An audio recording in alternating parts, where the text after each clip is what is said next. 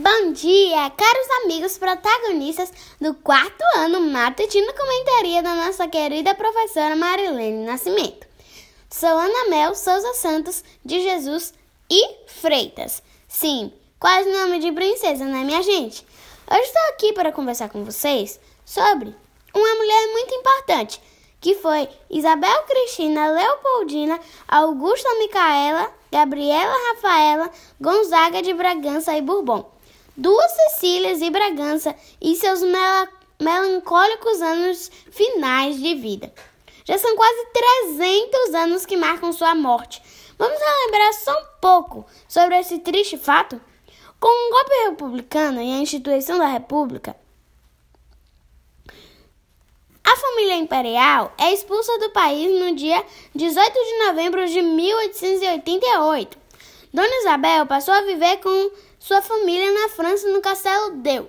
Exilada do seu país de nascença, Isabel ainda teve que lidar com duras perdas antes de morrer, pois perdeu sua mãe e seus dois filhos, situação que só agravou o estado de saúde da princesa, que um ano antes de morrer já não conseguia mais andar.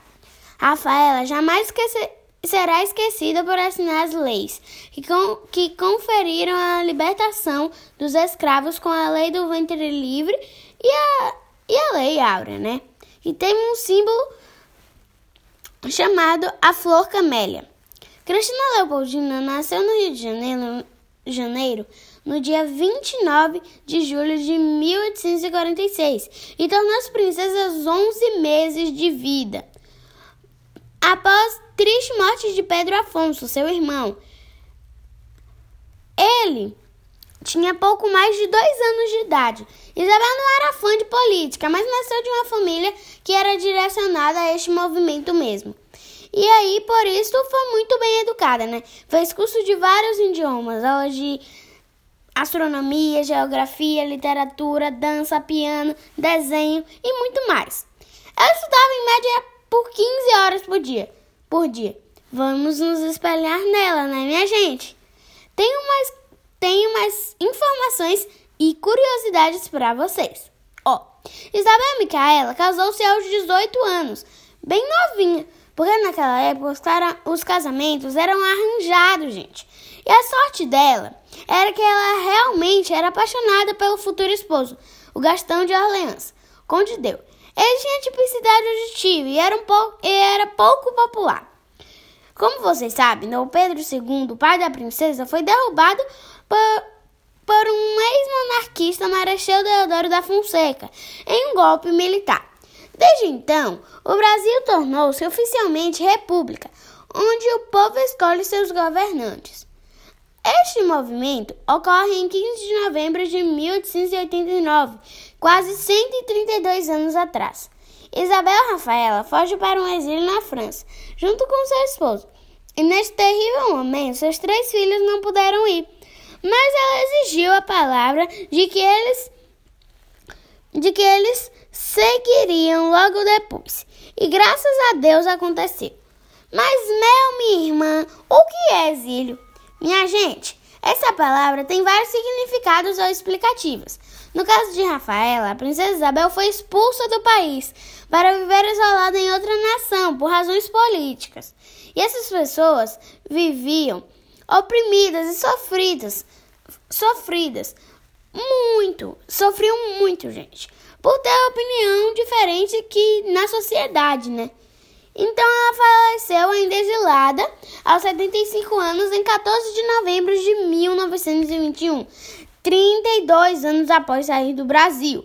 No castelo Deu, em Paris, sendo enterrada lá mesmo. A princesa Isabel faleceu de pneumonia, que é um tipo de inflamação que afeta os pulmões e que geralmente está relacionada a uma infecção. Incrivelmente, o seu pai Dom Pedro II também faleceu de uma razão da mesma doença, pneumonia.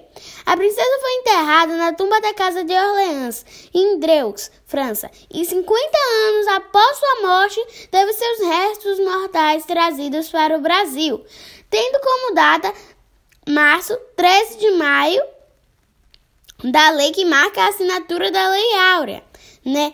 E a princesa Isabel é uma das primeiras, mulher, primeiras mulheres que tem personalidade, de personalidade forte.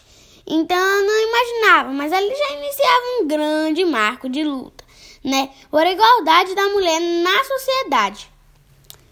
Então, não era sobre política, era sobre a humanidade e a luta dela. Obrigada, Isabel Cristina, Leopoldina, Augusta Micaela, Gabriela Rafaela, Gonzaga de Bragança e Bourbon, por nos mostrar a força da mulher numa sociedade que em outrora, outrora compreendia que a única função da mulher na sociedade era casar-se, cuidar da casa, da criação dos filhos e de nada mais. Conseguimos sim isto tudo isso. Mas, porém, Isabel conseguiu mostrar centenas de anos atrás que somos muito mais que uma mulher do lar. Construir uma família é bíblico, mas desumanizar a mulher não é. Somos fortes, casamos, geramos filhos e mostramos que também temos força, inteligência, coragem, personalidade para ter profissão e posicionamento nessa sociedade. Não é ser igual, é ter direitos e respeito.